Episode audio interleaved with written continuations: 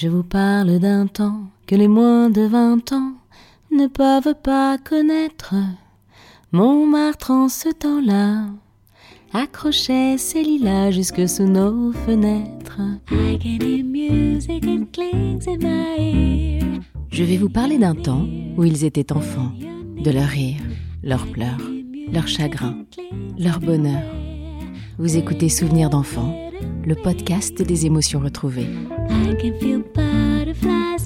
L'homme que vous allez découvrir aujourd'hui est un grand acteur français. Vous reconnaîtrez immédiatement sa voix gouailleuse au charme fou. Voici Patrice Mélenec.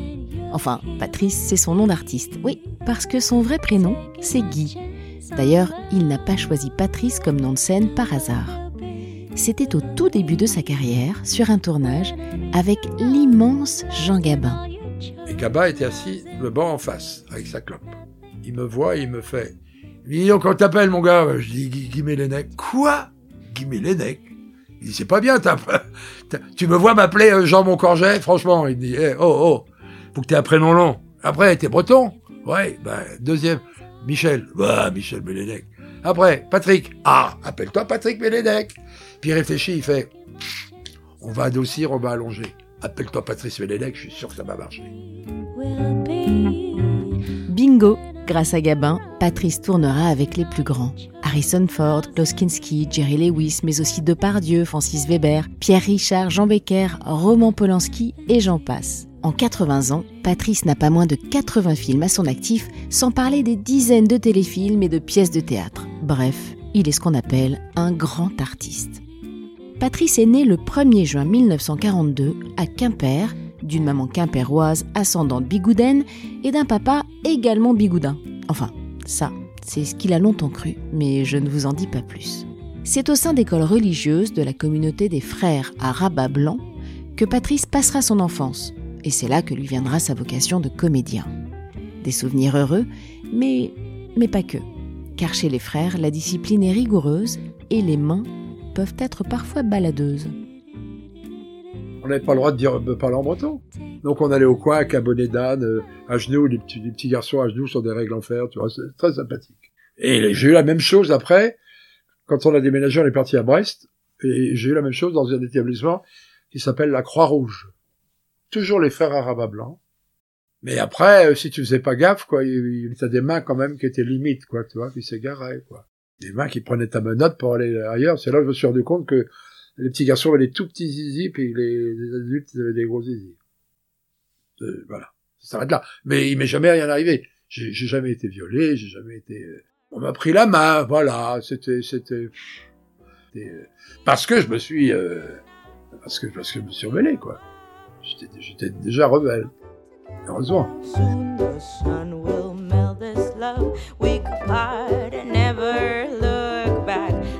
J'ai des souvenirs de mes profs de classe, parce qu'il y avait des civils aussi qui bossaient. Les profs de maths, justement, profs d'anglais. Mais ils dirigeaient une classe à, attention la classe, hein, 52 élèves, hein. Quand tu vois les, pleureurs d'aujourd'hui, là, les Français, ou les Françaises qui, ils ont 25, ils arrivent pas à les avoir, ils en ont 25, faut pas les connaître, quoi. Moi, j'étais là, on croisait les bras quand le prof rentrait, et on baissait la tête, et on se levait. Et la maîtresse ou le maître disait, asseyez-vous. Et on baissait toujours la tête. Bon, vous pouvez décroiser vos bras. Et j'étais pensionnaire. Et le week-end, j'avais pas le droit de venir non plus. Je restais tout seul, j'étais le seul, comme un con, dans ce truc immense où il y avait 3000 étudiants. Il y avait un énorme jardin avec euh, des mares, là. J'allais euh, attraper des têtards, ça je m'en souviens très bien. Et puis j'allais, je, me, je faisais du sport, parce que j'étais tout seul dans le grand hangar de sport, alors je faisais des tas de trucs. Peut-être pour ça que j'ai adoré le sport d'entrée. J'essayais de monter à l'équerre avec mes, j'avais pas d'abdos à l'époque, tu sais, mais bon, je sais, je faisais des tas de trucs, je faisais des barres, fixes, barres parallèles, je faisais du tremplin, je sautais en longueur, je faisais, tu vois, puis je courais, je courais. À l'époque, il n'y avait pas de télé, quand j'étais petit. Moi, j'ai découvert à Argenteuil, j'allais voir mes tantes, puis j'ai découvert des antennes sur les, sur les toits. Je dis, c'est quoi ça? Ben, c'est la télévision. Mais il n'y avait pas en Bretagne, il n'y avait que dalle. Puis j'ai vu la boîte avec les gens qui parlaient et tout. Alors là, j'étais avec des pièces de théâtre et tout. Tu te rends compte? Ah ça, ça et des films? Ça me fascinait parce que j'étais très... Dès qu'il faut avoir des sous, j'allais voir un film. J'ai vu des chefs-d'œuvre à l'époque d'ailleurs, mais j'étais trop petit. J'ai trafiqué mon âge pour aller voir le blé en herbe. C'était interdit au moins de, de 14 ans, je crois. J'en avais 12. J'ai trafiqué pour... J'étais grand. Donc c'est passé. Puis j'ai pris une voix un peu, tu vois. Et j'ai vu le blé en herbe. Il n'y avait pas de quoi fouetter un chat.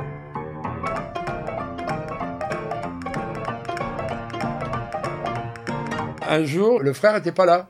Bah, je suis monté sur mon pupitre. J'ai dit, oh, je vais vous réciter le corbeau et le renard parce que il faut jouer ça, il faut, le mimer. Alors je mimais le corbeau et le renard, tout le monde se barrait. Et arrive le frangin. Et il dit rien. Et il est pétrifié. Je l'avais pas vu, moi. Il dit, mais les nègres, prenez votre place, s'il vous plaît, asseyez-vous. Vous en connaissez d'autres ben, Je dis, euh, oui, j'en connais trois. Lesquels Alors je dis, il dit, bon, ben, on va étudier ces deux-là, puis vous, les ferez, puis vous, ferez le mime. Que vous êtes doué. Et c'est là qu'il prévient le frangin qui faisait les pièces de théâtre de fin d'année. Il dit, dis donc, j'ai un comédien, là, né. Donc le mec me, me, file tout de suite le rôle de Décibel. Il me dit, t'apprends vite Je dis, oui, oui, oui, oui. Et hop, voilà. Ça démarre comme ça. J'ai compris très vite que le fait d'être le héros de la pièce, ça apportait des trucs. Parce que les frangins me faisaient des fleurs, les enseignants. Les mecs qui avaient un paquet pochon de bonbons qui m'en donnaient jamais avant, tiens mais les nègres. Ou alors ils m'appelaient Tiggy, j'avais un surnom. Tiggy, j'étais le plus grand de la classe. j'étais pas laid, on va dire. À l'époque, j'étais pas laid du tout. Et puis, oh, j'avais les ennemis justement à cause de ça. Des, des, gros, des gros malabars qui voulaient me casser la gueule. Ah oui, ah oui, ils supportaient pas. je te jure, c'est ça les garçons, hein, c'est terrible. Hein. Mais je m'en suis toujours tiré parce que j'ai fait copain avec d'autres malabars qui m'ont défendu. Ah, j'ai tout de suite pigé le truc. J'ai dit, oh là là, il faut, il faut qu'on me défende tu vois, j'avais l'esprit pratique euh, déjà.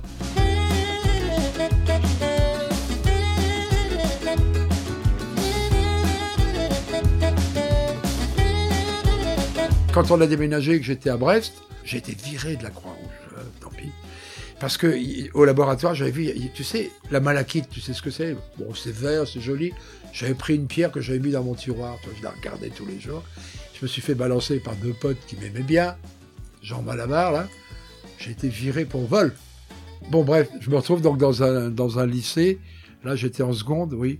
Et à côté, je vois une affiche. Cercle Bayard théâtre. Je dis, c'est quoi? Je vais voir la, gardienne. Ah, bah c'est, c'est monsieur, madame, bah, monsieur et madame. Aïe, aïe, aïe. Guy Non, pas Guyot. Enfin bref. Dit, ils ont, ils ont, ben oui, ils font, ils font du théâtre et puis ils font de la danse, des ballets, tout ça. Ah, je suis bon. Mais comment, mais je peux aller les voir euh, mais oui, mais oui, allez les voir. Et je tombe sur monsieur, donc, je serai le nom. Guillaume Monsieur et madame Guillaume, ça y est, c'est revenu. Je sais pas encore Alzheimer, tu vois. Et je lui dis, voilà, moi, je, fais des pièces de, je faisais des pièces de théâtre à la Croix-Rouge. Ah bon? Bah tiens, il me donne un texte à lire, le malheureux. Ah, il me dit, dis donc, t'as une sacrée voix, puis alors tu, tu, tu joues la comédie, hein? Oh bah, je dis oui. Et voilà, je rentre dans sa troupe. Donc, on répétait la semaine. Et tous les samedis, dimanches, on allait dans les bleds autour de Brest. C'était bourré à craquer. Et c'est là que j'ai appris à danser la pavane, la sardane, avec mon costume et tout, hein. Oh, le tango argentin, tout ça. Et puis, on faisait les pièces de théâtre. Et on imitait les vedettes de l'époque.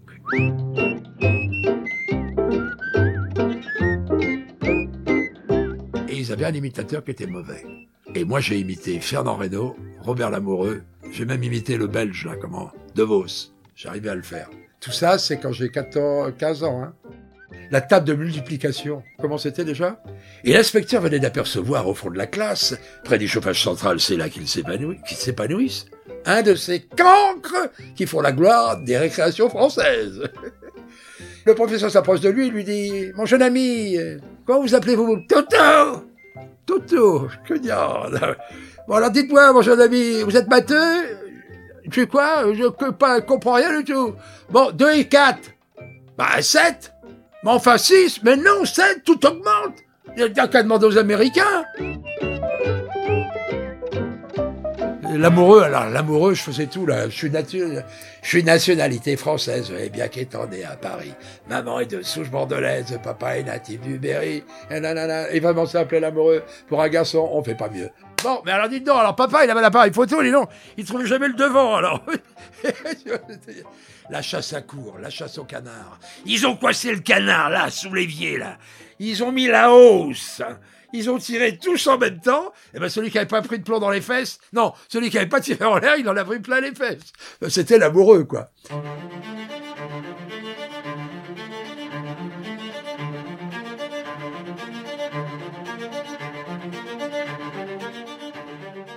C'était en 44, avant qu'on parte. Il y a un abri qui s'appelle Sadi Carnot à Brest. Un abri pour les bombes. Brest a été rasé à 100%. Ben, ça a bombé en 42, 41, mais c'était pas les mêmes. Là, c'était les qui ouvraient les trappes à 10 000 mètres. Et maman, euh, qu'on pouvait plus, est sortie déjà deux alertes dans la nuit, avec le bébé dans les bras. Il y a 240 marches pour arriver en bas. Mais il faut les remonter. Elle dit à sa copine, à sa voisine, je vais pas. Oh, Lisette est complètement folle. Bon. Une bombe tombe dans l'entrée de l'abri, au phosphore. Et des gringoles, elle ne pète pas. Elle pète en bas, manque de bol, il y a toutes les réserves d'explosifs. Wow 853 merguez, en une seconde. 300 Allemands et 350 Allemands et 500, 500 Brestois. Civil Et la copine de ma mère dans le tas. Et si jamais maman est là, je suis mort.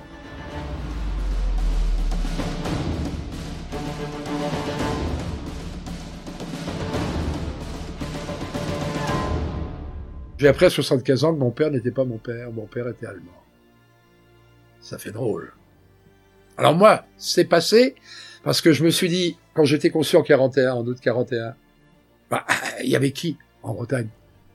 Il y avait des vieillards de mon âge, et puis il y avait les Allemands. Les Allemands, ils n'étaient pas particulièrement laids, quoi, tu vois. Sportifs, blonds, yeux bleus, yeux verts. Et ma tante travaillait à la commandature comme interprète. Conclusion, ma maman était toujours pourrie avec elle. Elle a fait une rencontre. Et je l'ai appris parce qu'une vieille tante euh, m'a fait appeler, elle était mourante. Elle me dit, voilà, je vais te dire une chose que personne n'a voulu te dire dans la famille, mais moi je te le dis, parce que, voilà, il faut que tu saches. Je comprenais pas. Elle me dit, voilà, j'ai été à l'escouade, là, deux, trois fois, et elle me dit, j'ai vu, j'ai vu Lisette, Lisette c'est maman, et puis derrière elle, il y avait un, il officier allemand qui se reboutonnait la chemise, quoi. Ah. Alors là, je comprends tout en un éclair. Je dis, me dis pas que mon père est allemand. elle me dit, si. Et toute la famille le sait. Mais dis, c'est pour ça que quand il y a les matchs de foot France-Allemagne, je suis toujours pour la Mannschaft. Explique-moi pourquoi. Elle me dit, c'est quoi la Mannschaft? Ben, Je dis, c'est le mot allemand pour dire l'équipe. Ah ben voilà, ben tu vois, c'est ton sang allemand qui parlait. Et, et, elle a raison. Ça peut être que ça, non?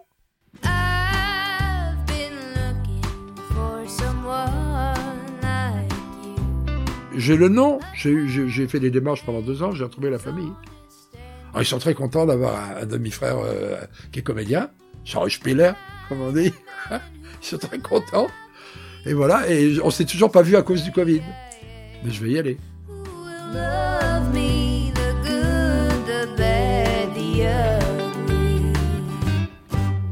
Je vous souhaite de belles retrouvailles. En tout cas, chapeau Patrice d'avoir réussi à surmonter cette épreuve qui n'est pas mince et de nous le raconter avec autant de panache et de bonne humeur. Merci pour tous ces souvenirs joyeux et moins joyeux et merci pour votre rire très communicatif.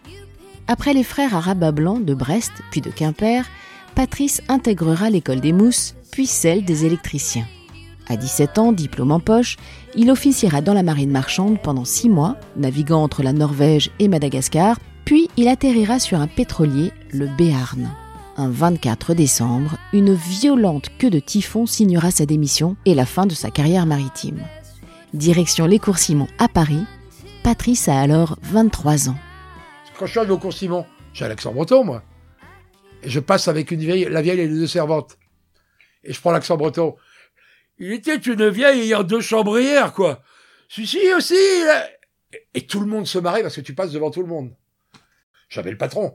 Il a failli tomber de sa chaise. Il, il était plié. Il a dit Taisez-vous, bande d'idiots Lui, il a une voix, il finira la comédie française, pas vous, bande de mauvais Oh, Et il m'a pris dans sa classe. Tu vois C'était quand même pas mal, non? Et oui, et la suite, vous la connaissez. Alors encore merci Patrice, et merci à vous, chers auditeurs, de m'avoir écouté. Vous m'avez beaucoup manqué cet été. Je suis bien bien contente de vous retrouver avec une nouvelle saison de souvenirs d'enfants qui s'annonce riche en surprises, en jolis portraits et en belles découvertes. Alors comme pour la première saison, je vous proposerai un épisode tous les 15 jours, toujours le mercredi matin. Et on change pas une équipe qui gagne. Et comme d'habitude aussi, ruez-vous sur Apple Podcast et sur Spotify pour vous abonner, pour me mettre des étoiles, évidemment des 5 étoiles, et des jolis commentaires. Vous savez, c'est toujours aussi important pour moi pour que ce podcast soit bien placé dans le classement des podcasts d'histoire.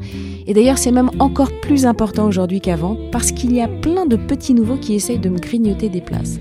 bon, je rigole, mais quand même partager, partager, partager ces histoires de nos anciens, partager ces morceaux de mémoire tellement essentiels.